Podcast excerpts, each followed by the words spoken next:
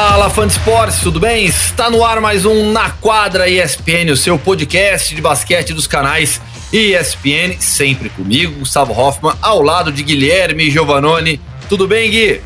Tudo bem, Gu? Tudo ótimo. Mais uma semana de NBA aí. Agora entramos na semana decisiva pra, pra de cara aí aos playoffs para ver quem vai conseguir a oitava vaga no Oeste e quais serão os confrontos que teremos já na semana que vem. Pois é, nessa sexta-feira acaba essa retomada da temporada regular, depois já teremos os playoffs que você, fã de esportes, vai acompanhar nos canais ESPN. Você está ouvindo o podcast ou pelo espn.com.br barra NBA ou pelo Spotify, diretamente no Spotify, e pode também estar nos vendo, afinal de contas estamos no YouTube da ESPN Brasil, acessa lá o, a página da ESPN Brasil no YouTube, você também pode nos assistir. Então várias formas para você acompanhar o podcast de basquete dos canais ESPN na quadra, por exemplo, já que a gente antigamente, no início dessa quarentena, quando a gente ia gravar, eu gravava de pijama, tranquilo, sem, sem problema. Né? A, gente, a, gente, a gente costumava gravar até na segunda de manhã, então sossegado, tal, de pijama. Agora não, agora eu venho aqui, ó, coloco minha camiseta de North Carolina, arrumo o fundo bonitinho, o Gui coloca os troféus dele do NBB de toda a carreira, então fica tudo bonitinho também para você que está nos assistindo aqui no YouTube, né não, Gui? É, dá até um ajeitado no cabelo, né? Ele passa um gel, tenta segurar esse pega-rapaz aqui que tá difícil, é. né? Camisetinha mais ajeitadinha, barba... Hoje não tão feita, mas barba já as linhazinhas devidamente desenhada, não aquela coisa ogra que a gente estava acostumado mas que vocês não viam. Agora a gente é, dá um tratinho para que vocês é, não se assustem tanto quando nos vejam. Vamos lá, vamos começar o nosso bate-papo sobre NBA, vamos falar de WNBA também, mas primeiro, para começarmos, as transmissões dos canais ESPN. Tem muito jogo nessa semana com transmissão. Então, tô aqui, ó, tô com a escala da semana, ó, vou, vou, vou, deixa eu ver se consigo mostrar Ó, não sei se para quem tá assistindo, não dá para ver, ó, dá, ó, aqui, ó, essa é a escala da semana, tá? Guilherme Giovannone está escalado, tá? Então vamos lá, ó.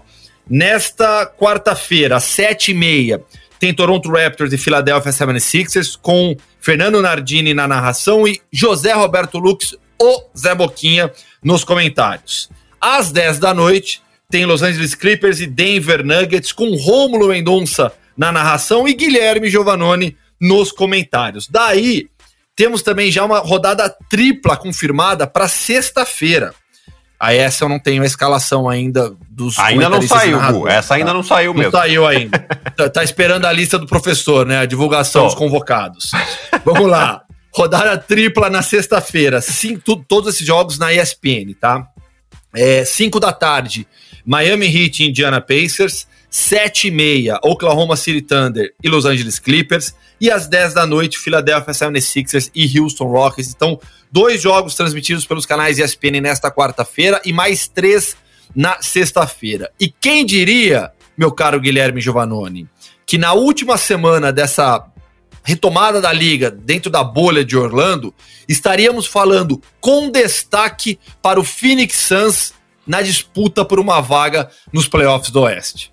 Exato, Gu. Antes de, de, de, a gente começar, da gente ter a retomada da NBA, nos podcasts que a gente falou aqui, a gente dava uh, que o Phoenix Suns teria que ser um, fazer um, uma, uma, retomada aí quase que perfeita para ter alguma chance, né? É, a gente quase descartou eles. E então tá eles aí para queimar a nossa língua e para não fazer uma quase perfeita até agora, e sim perfeita, né? São seis vitórias em seis jogos, incluindo aquela vitória incrível contra uh, o Los Angeles Clippers, com o buzzer, uh, o buzzer beater do Devin Booker. E falando em Devin Booker, ele tá jogando de maneira espetacular. São 30,3 pontos e seis assistências nesses seis jogos, né? Mas o mais impressionante de tudo é o percentual de aproveitamento dos arremessos de quadra, acima é. dos 50%. Né? Então ele, arremessou 121 bolas uh, nesses jogos e meteu 61. É, Para um cara que joga no perímetro, é. e nesses arremessos a gente inclui os arremessos de três pontos também, né? É, é, um percentual muito alto. Né? Então tá jogando num nível espetacular. Você tem aí a condução do Rick Rubio, né, espanhol experiente, é, MVP do, da última Copa do Mundo de basquete. É, e aí os jovens talentos, né? O, DeAndre Ayton, que a gente já vai falar um pouquinho mais dele também, né? Mas tem jogado muito bem, é, enfim. E o técnico Monte Williams, que consegue colocar esse time para jogar muito bem, né, Gu? É, e antes até do DeAndre Ayton, até o Dario Charit vem, vem contribuindo bastante, né? Vem ajudando muito esse time. Exato, né? Eu acho que é, ele é um jogador como os bons eslavos que a gente adora falar, né? É muito completo, né? E, e com, arremessa de fora, sabe jogar dentro, uh, reboteia, dá assistência, defende bem, né? É um ótimo jogador, bem completo. A gente tem o Cameron John, é, o Cameron Payne, desculpa, jogando bem também, é, é, vindo do banco, né? No último jogo contra, contra o Oklahoma City, tanto que eles estavam perdendo, o Oklahoma jogando com um time reserva praticamente, eles começaram perdendo, jogando mal, depois aos poucos foram engrenando, e o Payne aí terminou com 14 pontos, 6 rebotes e 5 assistências nesse jogo, Gu. É, até para explicar para o Fã Sports, né? Nós estamos gravando o podcast na terça-feira pela manhã. Então, quando você ouvir o podcast, quando você estiver ouvindo na quadra, é, os jogos de terça-noite já terão acontecido. A briga por esse oitavo lugar no Oeste, na prática, briga pelo play-in, quais são os dois times que vão para o play-in, está entre Memphis, Portland, Phoenix e San Antonio. New Orleans e Sacramento já estão fora, né? New Orleans, é, de quem muita, de quem nós esperávamos mais, esperávamos uma briga pelo play-in, ficou de fora e o San Antonio surpreendeu, assim como o Phoenix com essa campanha perfeita até aqui. Então, é, nós estamos ainda diante de um cenário em que não sabemos os resultados dos jogos de terça-feira, né, Gui? Então, Exato. a gente está aqui imaginando o que vai acontecer. Mas na terça-feira à noite, é, o Phoenix tem um jogo. Aliás, o Phoenix vem aproveitando também é, quando pega times mais desfalcados. Foi o caso do Oklahoma, por exemplo. Venceu sem dificuldades. Pega um Philadelphia sem, sem, sem o Joe Embiid, já sem o Ben Simmons também. Então tem tudo para vencer e chegar forte para a última partida. Exato, Gu. E, e só para a gente terminar, uh, antes a gente começar a falar das probabilidades aqui e, e terminar a questão do Phoenix, é, é a questão do DeAndre Ayton, né? Ele tem jogado muito bem, é o pivô titular da, da equipe do Phoenix, mas na manhã de domingo ele tinha que fazer um dos testes obrigatórios para o Covid, ele acabou faltando. Não se sabe o motivo. Então, eu queria entender isso. Assim, você tá. Sabe, é, é, é, é uma loucura.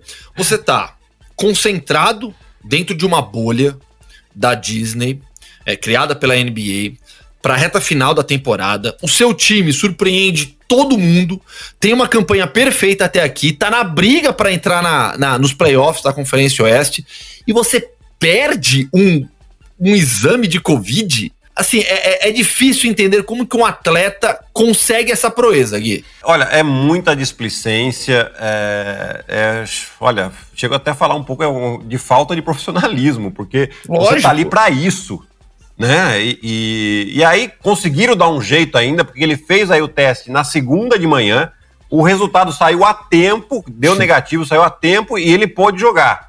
E aí o primeiro quarto, né? É, o Monte Williams, exatamente, colocou ele no banco, não saiu jogando, não jogou o primeiro quarto inteiro, e aí sim colocou ele no segundo quarto. E aí, Gu, aí a experiência de atleta vai falar aqui um pouquinho. Com o jogador, você pode, você pode fazer punição de tudo quanto é jeito. Você pode tirar claro. ele de treino, você pode suspender, você pode é, punir ele no bolso, colocar uma multa gigantesca. A maioria, dificilmente essas coisas funcionam. O que funciona realmente muito bem para jogador se chama banco de reservas. Você, você coloca, você relaciona ele pro jogo, porque não é assim, não, ah, não, não vai jogar hoje, você nem relaciona ele pro jogo. Não, isso aí também não serve.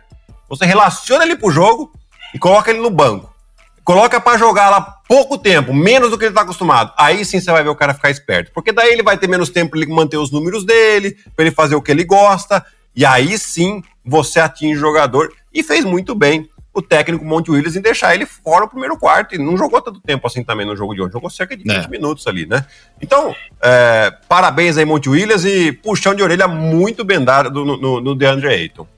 Agora analisando então essa briga pelo play-in no Oeste, né? A gente falou do Devin Booker, do Phoenix Suns, o que o Damon Lillard vem fazendo também é um absurdo, né? Quem é o MVP para você até agora dessa da, da bolha da NBA na Disney?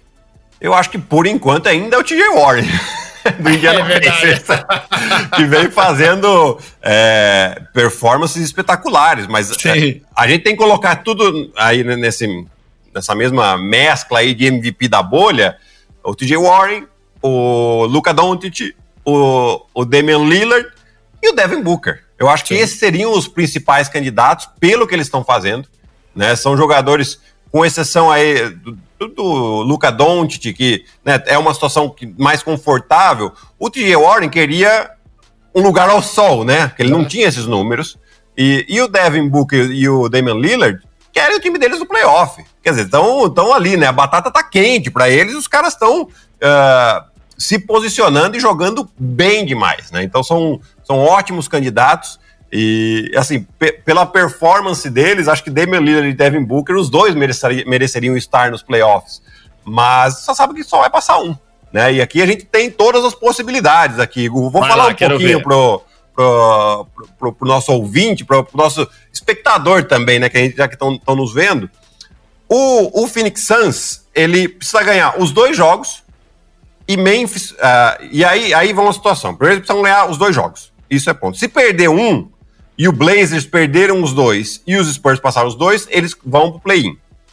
Se eles ganharem os dois jogos, Memphis perdeu os dois jogos e Portland perdeu um jogo, eles são oitavo. Então tem chance ainda de eles serem oitavo. Agora vamos pro Memphis. O Memphis precisa de uma vitória ou uma derrota do Portland e do San Antonio Spurs, ou duas derrotas do Portland e uma derrota do San Antonio Spurs ou do Suns. E aí tá, tá classificado. Para ser oitavo, eles precisam de duas vitórias ou uma vitória e uma derrota do Portland.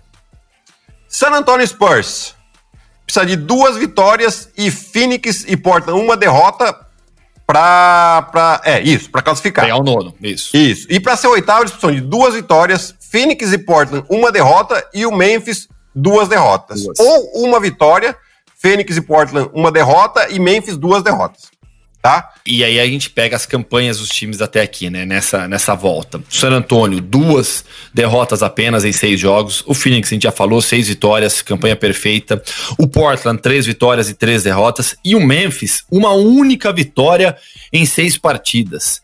Mesmo se o Memphis conseguir se recuperar, vai chegar no playoff também bastante debilitado, né? Pela forma desastrosa dessa retomada, né?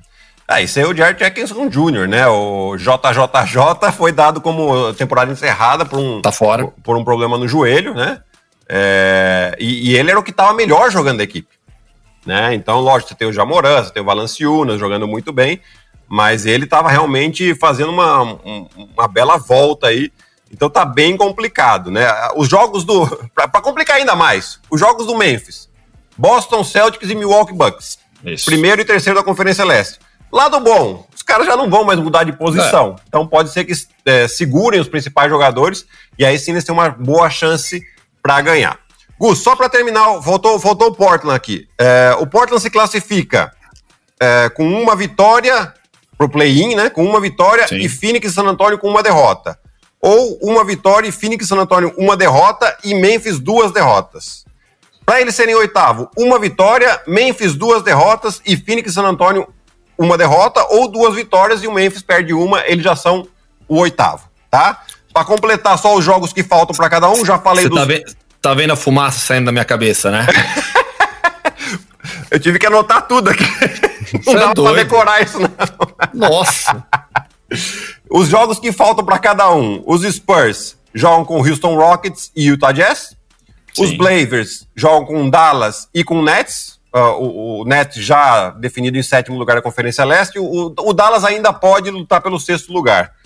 E os Suns vão jogar com, com os 76ers e o Dallas Mavericks também.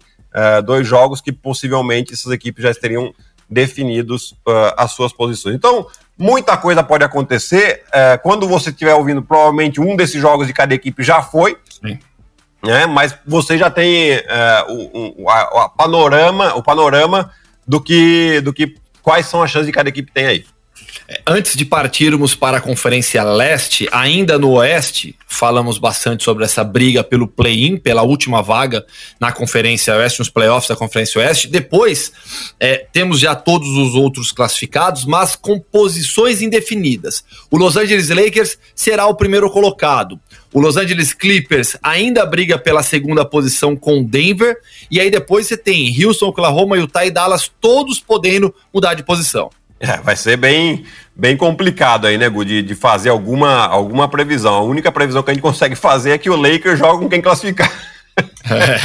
né? Mas uh, uh, vão pelo, precisar pelo menos de mais um jogo aí para ter alguma ideia mais clara uh, de qual confronto pode, possa ter. tem que esperar. Já na Conferência Leste está um pouquinho mais, mais fácil, né?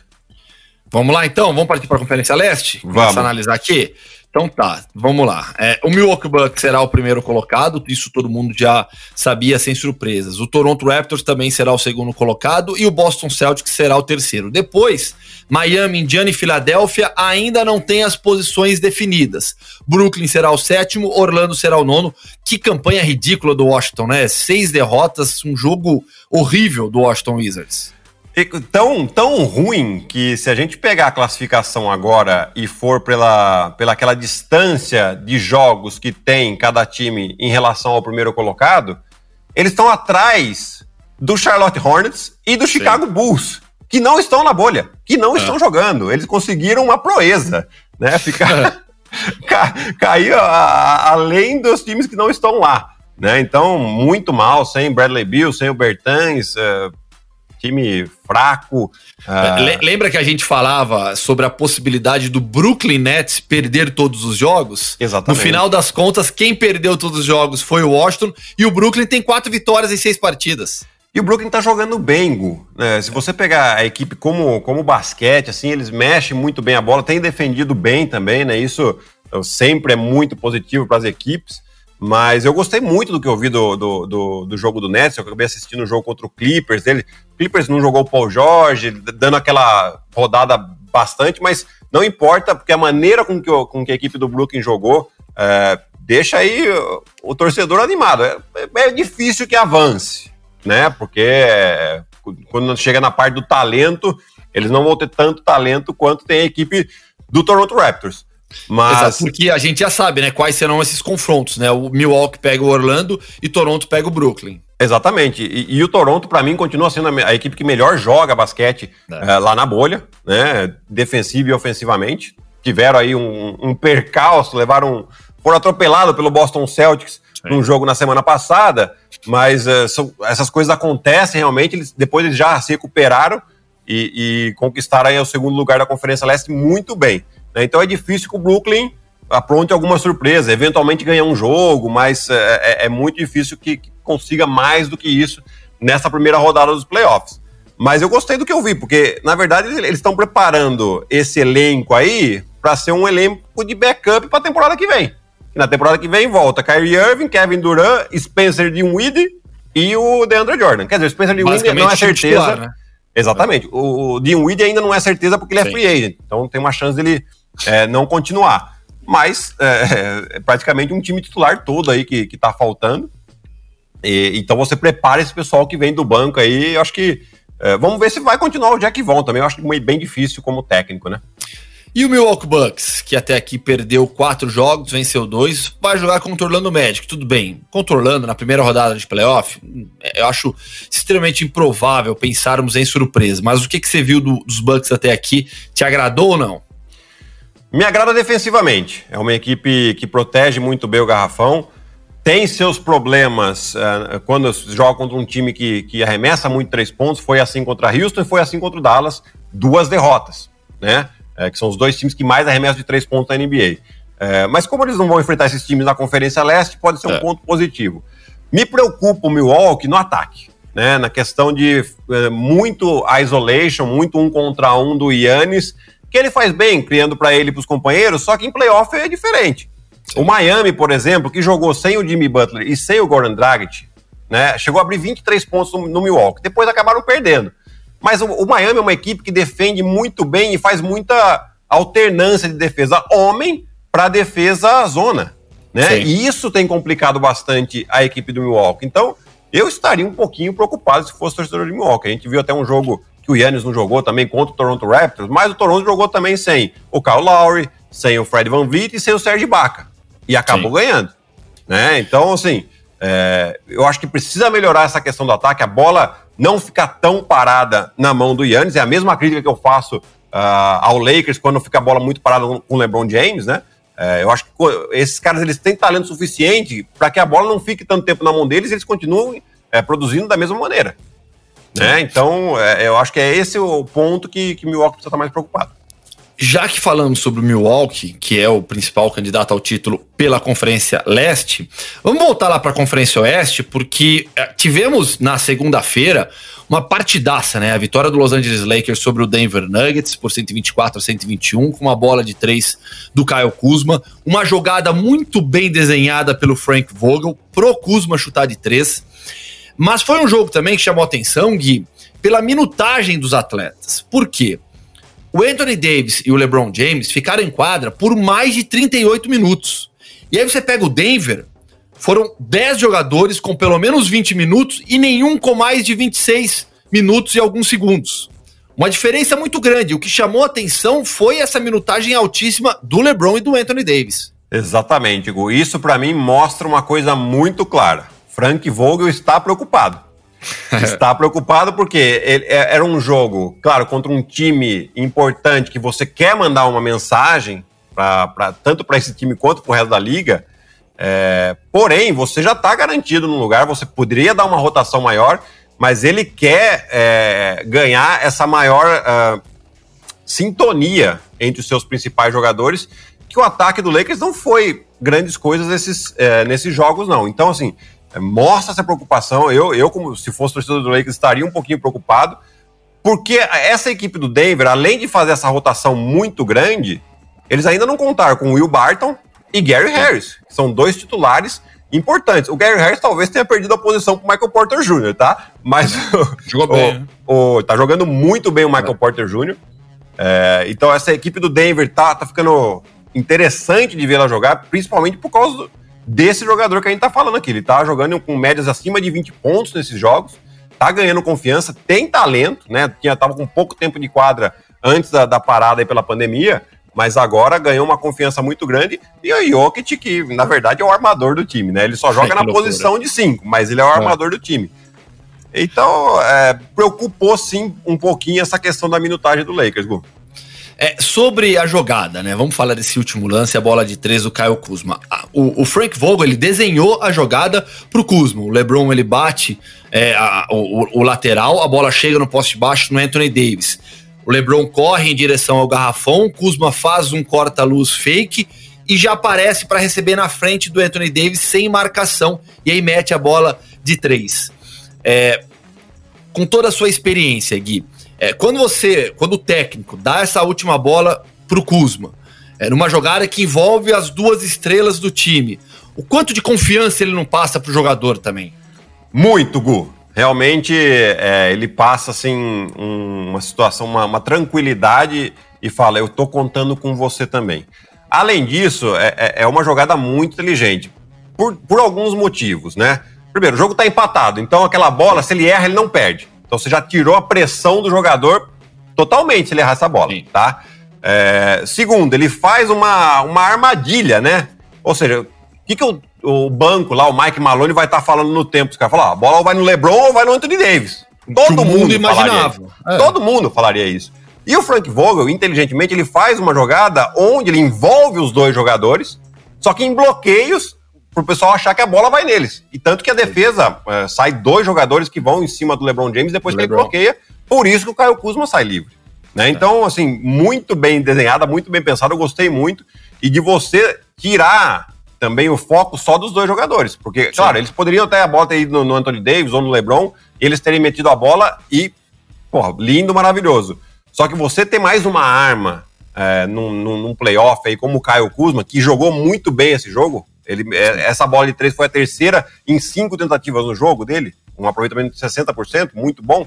É, você é, vai fica mais perigoso para os playoffs em jogos decididos no final. A partida do Kuzma foi, do Kuzma foi excelente. Ele meteu 11 16 arremessos no total, fez 25 pontos, ficou atrás só da dupla do Anthony Davis com 27 e o LeBron James com 29. Vamos sair do basquete masculino, Gui? Vamos falar de WNBA agora? Vamos, vamos falar assim que a temporada tá pegando fogo também na W, né, Gu? Pois é, passei agora há pouco as nossas transmissões de NBA, vou pegar as transmissões aqui de WNBA também, porque são muitos jogos nessa semana. Vamos lá. É, na terça-feira à noite, que o pessoal já terá assistido, é Las Vegas Aces, Indiana Fever, Washington Mystics e Minnesota Lynx, da Damires. E aí na quinta-feira à noite, 8 horas e depois às 10 na ESPN 2.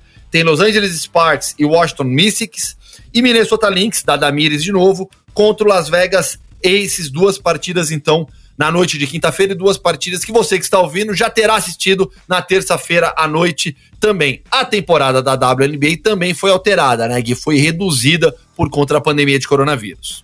Exato. O, uh, geralmente são 36 jogos para cada equipe, né? Dessa vez, como eles, elas também estão numa bolha lá na Flórida, não é em Orlando, tá? Num, num complexo da IMG também lá, bem legal. É, então, elas já, já jogaram mais ou menos oito jogos cada equipe, né? Um terço da temporada já foi, já, já, já aconteceu, então tem bastante coisa ainda para acontecer. Uh, e as líderes agora são. Em primeiro lugar está o Seattle Storm, com sete vitórias e uma derrota, né? Tem como destaque a Brianna Stewart, com 20 pontos e oito rebotes de média. E tem também a, a experiente Sue Bird na equipe, tá, tá alguns jogos fora, teve um probleminha no joelho aí, mas já deve voltar. Em segundo lugar, está o Las Vegas Aces, com a Azul Wilson como destaque aí da equipe, com 22 pontos e 9 rebotes de média. Eles têm, elas têm cinco vitórias e duas derrotas, mesmo na campanha do Minnesota Lynx, da nossa querida Damires, né? Damires Dantas aí jogando muito bem. Elas têm o destaque lá, a Silvia Fouls, com 16 pontos e 11 rebotes de média. E a nossa Damires está com 10 pontos e 5 rebotes de média nessa equipe. Né? Então, fazendo uma bela campanha. Além desses jogos aí, Igor, temos três.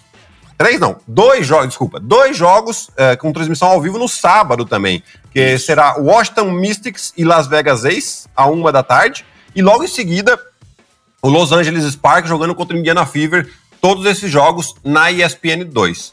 Só mais um recadinho em relação à, à WNBA, porque a gente teve algumas transmissões aqui que foram na, na ESPN 2 e foram em inglês. É, bom, para o pessoal entender, a gente, lógico, está com bastante. Tem, tem umas dificuldades porque nós estamos fazendo todas as transmissões de casa, né? Então, assim, não tem ainda equipamento para todo mundo, não tem gente suficiente no prédio para fazer todas as transmissões que a gente gostaria de fazer com narração e comentários em português. Porém, a gente já conseguiu algumas coisas e a gente espera continuar evoluindo até o final da temporada. Os jogos que tem a transmissão uh, do Minnesota Lynx, que tem a nossa Damiris Dantas, nós teremos a narração do Matheus Suman e os comentários da Alana Ambrosio. Tá? Então, esses dois jogos serão em português. É, achei bem, bem bacana aí. É aos poucos a gente vai arrumando a casa também para que o pessoal que curte a WNBA possa curtir com a narração e comentários em português. Ainda mais jogos da Damires, grande estrela do basquete feminino hoje em dia. Então, anote aí na sua agenda, hein, fã de esportes jogos WNBA, jogos NBA, semana cheia para quem gosta de basquete. Eu tô aqui com a camiseta de North Carolina, como mostrei no início do programa. É, não é o foco do, do podcast, mas esporte universitário nos Estados Unidos sofrendo demais para tentar realizar as suas temporadas. Né? A temporada de futebol americano, por exemplo, é, vive um impasse ainda, envolvendo até já o presidente dos Estados Unidos, já quis se envolver nessa discussão também. Então, o esporte universitário dos Estados Unidos passando por um momento bem, bem, bem difícil. Não só o esporte, obviamente, mas como o nosso foco aqui é o esporte, a gente trata das ligas esportivas. Mas situação bastante complicada para o esporte universitário nos Estados Unidos também. Gui, fechamos, é isso. É isso. Semana que vem a gente vai estar tá aqui falando do quê? Os playoffs da NBA é. já. Já teremos a, a, definição dos playoffs, né? Aí já vamos com os palpites, já vamos com análises específicas para cada confronto dos playoffs. Lembrando que aí nos playoffs a situação de certa maneira, volta ao que é ao que estava programado. Séries melhor de sete. O mando de quadra não vai existir, porque todo mundo vai jogar em Orlando, mas séries melhor de sete para definir cada classificado. Gus, só é para gente, só pra gente não deixar passar, é, que a gente acabou não citando, o play-in né, do, da Conferência Oeste, Sim. que vai acontecer, ele o oitavo contra o nono, Eles vão jogar o primeiro jogo no sábado. Se o nono ganhar, e aí vai forçar o, o segundo jogo, já é no domingo. E na segunda-feira, os playoffs já começam também na, na, nos canais ESPN, aí vocês vão poder ver. A gente ainda não tem a escala dos jogos, porque não tem os confrontos, não, tem, não saiu nada ainda, tá? Mas assim que tiver, a gente vai passando para vocês nas nossas redes sociais também. Isso, isso. Nos sigam lá no Twitter, no Instagram, para vocês ficarem por dentro também de tudo isso. É, sigam os perfis da ESPN Brasil e, claro, ouçam o podcast na quadra para você ficar bem informado sobre tudo que acontece no melhor basquete do mundo. Acabou então, Gui. Agora fechou. Beleza. Um abraço, Hugo. Até semana que vem. Valeu, até semana que vem. Esse foi mais um Na Quadra comigo, Gustavo Hoffman, ao lado de Guilherme Giovanoni, sob coordenação de Gabriel Veronese e edição de Marcel Damasio. Valeu, fã de esportes, um grande abraço, até semana que vem.